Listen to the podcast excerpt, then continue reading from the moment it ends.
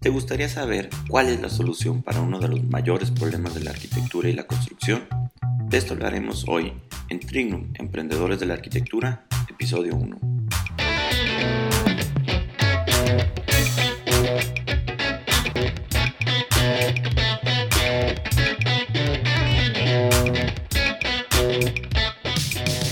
Hola a todos, soy el arquitecto Enrique Ochoa de Trignum.mx y bienvenidos al blog de Trignum Emprendedores de la Arquitectura, un blog en el cual te daremos técnicas, tácticas y herramientas con las cuales puedas llevar a ti y a tu empresa de diseño arquitectónico, constructora o inmobiliaria al siguiente nivel.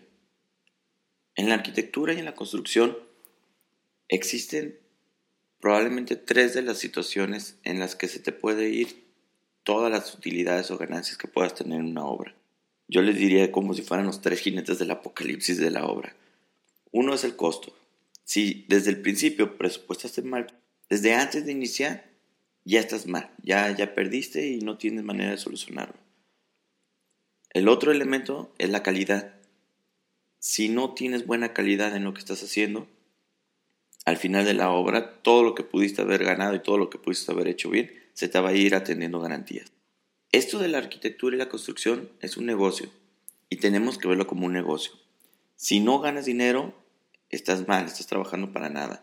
Y es un negocio en el que vives tú, vive tu familia, viven tus, empleados y todas las personas que, con las que conviven normalmente. Y yo creo que lo que todos queremos es que nuestra empresa crezca y así convertirnos en una gran empresa y tener muchísimo más trabajo. El sistema actual con el que estamos manejando las obras es un suicidio económico para cualquier constructora. El sistema está hecho para que quiebren las pequeñas constructoras y está hecho para que ganen las desarrolladoras. Por eso es que es muy raro que tú encuentres una constructora viviendera que le vaya muy bien.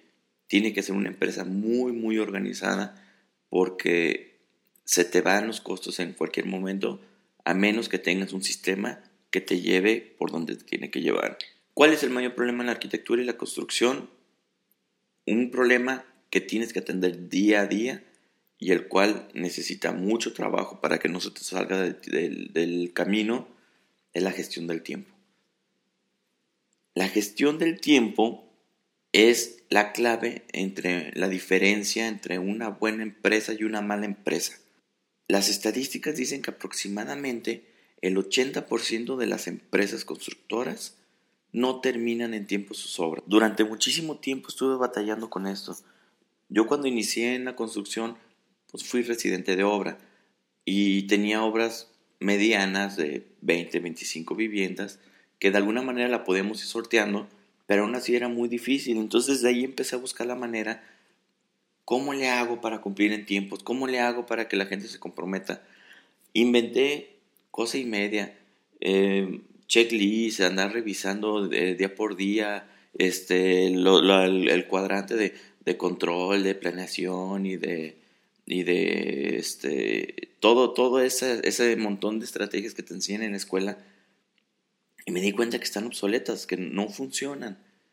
Entonces, estuve haciendo prueba y error, prueba y error, y iba poco a poco a poco mejorando, mejorando, mejorando entonces me di cuenta de que pues, estaba trabajando lo tonto, porque personas que habían desarrollado métodos que en realidad funcionaban y yo no me había dado cuenta hasta que en un podcast de, de un, un, arquitecto técnico de España que se llama Enrique Lario, comentó algo sobre el, el Lean Construction. Para mí el Lean Construction fue un gran cambio en mi manera de ver cómo se maneja la obra. Entonces, ¿en qué nos afecta no terminar en tiempo nuestras obras? Si tú tenías programado seis meses de pagar sueldos, imagínate pagar ocho meses. Son dos meses de pagar velador, de pagar bodegueros, de pagar residentes de obra, de pagar supervisores de obra, que le estás sacando a una obra, a un solo proyecto. Y esto es, es en contra de tu utilidad, porque tú desde el principio de la obra dijiste, esta obra vale 10 pesos, y si al final me cuesta 12 pesos, pues ya le perdí. Y si al final la obra de 10 pesos supone que debí de haber ganado 2 pesos y a la hora de hablar salían 10 pesos, pues no tuve ni una ganancia y de todos modos es pérdida porque nadie quiere trabajar de gratis. Entonces, tienes que hacer pagos extraordinarios de mano de obra que te salen muchísimo dinero. muchas empresas a la hora que, que estás haciendo tus contratos de obra te estipulan algunas multas y recargos. ¿Por qué? Porque todos los constructores quedan mal en tiempo. Es muy difícil que te encuentres una constructora que no quede mal. Yo he trabajado con muchísimas eh, empresas que se dedican a construir, sobre todo vivienda, que es en el área donde más me he movido, y muy pocos, de hecho prácticamente nadie ha terminado tiempo, excepto una empresa con la cual fue la primera donde implementé el Lean Construction y noté una diferencia muy muy fuerte. Es por eso que yo estoy haciendo estos videos, para, para transmitirles esa información que a mí me llegó. Entonces, te, te estipulan multas y recargos que a veces son durísimas y de donde se te puede ir toda tu ganancia. Este probablemente es una de las más importantes. Normalmente muchas de las, de las viviendas se ven en preventa. Hay gente que está esperando recibir su vivienda, que dejó su casa, que, que le dijo a la persona que la rentaba que, pues, que ya no le iba a rentar porque se iba a cambiar de casa, porque ya compró una nueva casa. Entonces dices, oye, te voy a entregar en agosto y a la hora que él quiere recibir su casa, por cierto que su casa va a estar en septiembre, no tienes idea de la cantidad de problemas en las que se está metiendo esa persona porque tú estás quedando mal como constructor. Entonces, eso se le transmite a la desarrolladora o a la inmobiliaria y la inmobiliaria te lo transmite a ti, entonces te empiezas a quemar, empiezas a quedar mal, empiezas a salir en, en, en, en blogs de, de mal quedado y que no cumplen y que no quedan bien tus tiempos y todo eso. Supongamos que tienes todo bien en calidad y supongamos que estés bien en precio, pero esto puede hacer que todo tu trabajo esté mal. A la hora que tú empiezas a quedar mal con las desarrolladoras, pues las desarrolladoras van a decir, oye, pues yo no quiero trabajar con una persona que me esté quedando, que me esté haciendo quedando mal con, mi, con mis clientes. Pues, ¿qué hago? Pues mejor me busco una que sí cumpla. Entonces, este es un, un problema que principalmente lo que hace es que pierdas dinero. O sea, un negocio donde tú no ganes dinero no es negocio. Entonces, el mayor problema es que lo volvemos a hacer y nos vuelven a contratar otra, otra obra y lo volvemos a hacer. Locura es hacer lo mismo una y otra vez y esperar resultados diferentes. Si volvemos a salir a la siguiente obra y volvemos a hacer todo, vamos con la mentalidad más positiva del mundo y no, ahora sí me voy a ir bien, y ahora sí no voy a fallar y la chingada y, y a la hora que llego la obra, pues tómela que, que este que vuelvo a hacer exactamente lo mismo entonces, si haces lo mismo, ¿cómo esperas que pase algo distinto? Entonces, siempre caemos en los mismos errores, siempre hacemos lo mismo. Si no cambiamos, no vamos a mejorar. Imagínate qué pasaría si tú pudieras solucionar ese problema, que eres muy bueno en calidad, eres muy, tus costos están en la competencia, o inclusive podría estar un poquito más caro, pero si siempre cumples, si siempre llegas a la meta, ¿Qué pasaría? Imagínate ser una de esas 20% de empresas que terminan el tiempo.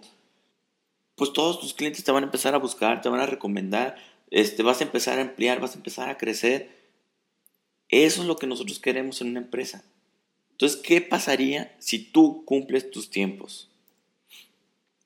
Y sí existe una manera de cómo hacerlo y no es tan difícil. El problema es que no tenemos esa cultura en, en México de menos. Esto es con un gestor de proyectos. En, las obras nosotros siempre tenemos considerado un bodeguero, tenemos considerado un velador, tenemos considerado un residente de obra, tenemos considerado un, a lo mejor un supervisor o alguien externo que esté haciendo las cosas, un encargado de carpintería, un encargado de aluminio, pero nunca consideramos un gestor de proyectos. Y esta es la clave. O sea, tienes un equipo de, costos y presupuestos. Tienes un equipo de postventa. ¿Por qué no tienes un gestor de proyectos? Si este es uno de los puntos que te puede llevar a la quiebra en una obra. La construcción no tiene por qué ser diferente a otras industrias. Durante mucho tiempo hemos pensado de que no, es que la arquitectura es, este, es artesanía y que no se puede manejar igual y que no es lo mismo que construir un carro. ¿Por qué no? Si los métodos y las estrategias que utilizan en la industria son muy efectivas y cada, tiempo, cada vez están mejorando, ¿por qué no implementar muchas de esas en la construcción? Ese es un punto que tenemos de, cambiar los paradigmas, tenemos que cambiar la mentalidad, que la construcción no tiene por qué ser diferente, tiene sus particularidades, pero no tiene por qué ser diferente. Entonces, e, e, los project managers cada vez están más de moda, te fijas, hay, hay cada vez más maestrías y más, más este, más cursos y que conviértete en project manager y, y todo, todo, todo el, el, el, marketing que hay sobre esto en, estos últimos tiempos, pero en realidad es que es un, un, elemento muy importante. De preferencia, el project manager tiene que ser una persona externa que no tenga que ver ni con la constructora ni con la desarrolladora. Entonces, este, ¿para qué sirve un project manager? ¿Para qué sirve un gestor de proyectos? Él guía los tiempos, o sea, desde el principio, por medio de, muchas herramientas que ellos conocen, que normalmente no manejamos, como el, las Planner System, las Pulsation, los Big Room y todo ese tipo de, herramientas que, se especializa el Project Manager, te pueden establecer un calendario de trabajo muy preciso. Y no solo eso, te le puede dar un seguimiento de una manera en que no se te vaya a ir los tiempos de gestión del, del, trabajo. Un project manager te puede controlar y evaluar los resultados. Él te puede decir, oye, ¿sabes qué? Este, según las estadísticas que tengo, vamos mal, tenemos que ajustar, tenemos que hacer esto. ¿Sabes que este elemento de tu, de tu equipo no está funcionando? O, mejora, o tenemos que cambiarlo porque si no, no vamos a, a salir. Es, el, el, el, trabajo de él es, es que todo tenga un porqué, que todo tenga una razón, que todo tenga una estadística, que todo tenga un número. Por medio de, las, de los métodos que ellos manejan, te pueden detectar antes de que pasen los problemas. Oye, ¿sabes qué? Pues dentro de 15 días tengo que colar. Pues ¿cuándo tienes que pedir el material? Pues hoy. Ah, pues hoy lo vamos a pedir. Ellos van adelantados a los problemas antes de que suceda. Oye, fíjate que voy a hacer una excavación muy, muy compleja y necesito material de seguridad este, esto lo voy a hacer dentro de un mes, ok, ¿cuánto tiempo necesitamos para conseguir ese material de seguridad? Pues desde que lo pido tarda una semana, ah, bueno, pues ya lo programamos para que dentro de una semana tú sepas que tienes esa fecha límite para solicitar lo que necesitas para que las situaciones pasen. Oye, ¿sabes qué? Necesito hacer un colado y necesito una bomba para, para colar. Ah, pues oye, este, si yo le hablo desde hoy a la persona de la bomba que voy a colar dentro de tres semanas, te aseguro que no vas a tener problema para apartar a la hora que quieras. Pero si un día antes yo le digo el de la bomba que voy a colar mañana, pues es probable que ellos tengan ocupado todo el día. Ellos manejan unas estadísticas que le dice porcentaje de promesas cumplidas, que eso sirve para evaluar cada quien su trabajo. Si tú quedaste que ibas a hacer cinco cosas hiciste tres cosas, pues tienes un 60% de rendimiento. Entonces tienes que mejorarlo porque eso no nos sirve. Si tú tienes 10 cosas y no hiciste ni una, pues entonces tú eres un mal elemento del equipo. El gestor de proyectos también trabaja el trabajo en equipo. Aquí no nos importa quién es culpable, quién es inocente y que por culpa de él no termine. No, aquí todos somos un equipo y todos trabajamos juntos. De eso se trata el, el, gestor de proyectos. Él tiene que promover eso. Entonces, él, propone todos los ajustes que se necesitan para poder cumplir con lo que necesitamos cumplir. Entonces, esa es la importancia de un gestor de proyectos. Puedes tener un gestor de proyectos para 20 proyectos si quieres, para todos los que tengas en, en construcción. Ese no es problema. El problema es que debes de tener uno que se dedique específicamente a esto. Porque entre el montón de tareas que tiene el residente y que tiene el supervisor y que tiene el, el, el, encargado, el superintendente, como le quieres decir, no le dedican tiempo a esto que debe de ser. Pero si tienes una persona que su único trabajo es que se cumplan los tiempos, te aseguro que va a hacer todo lo que tenga que hacer para que esto suceda.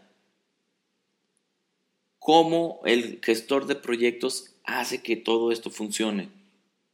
Esto es gracias a las herramientas que ellos manejan. Son herramientas que se basan en otras industrias. Normalmente la industria más avanzada en cuestión de, gestión de proyectos es la automotriz. Entonces ellos agarran las herramientas y las convierten a la versión de, de construcción. Existe una metodología que se llama Lean. y que también está muy de moda hacer todo lean y que vamos a abrir una empresa lean y que vamos a hacer una página lean.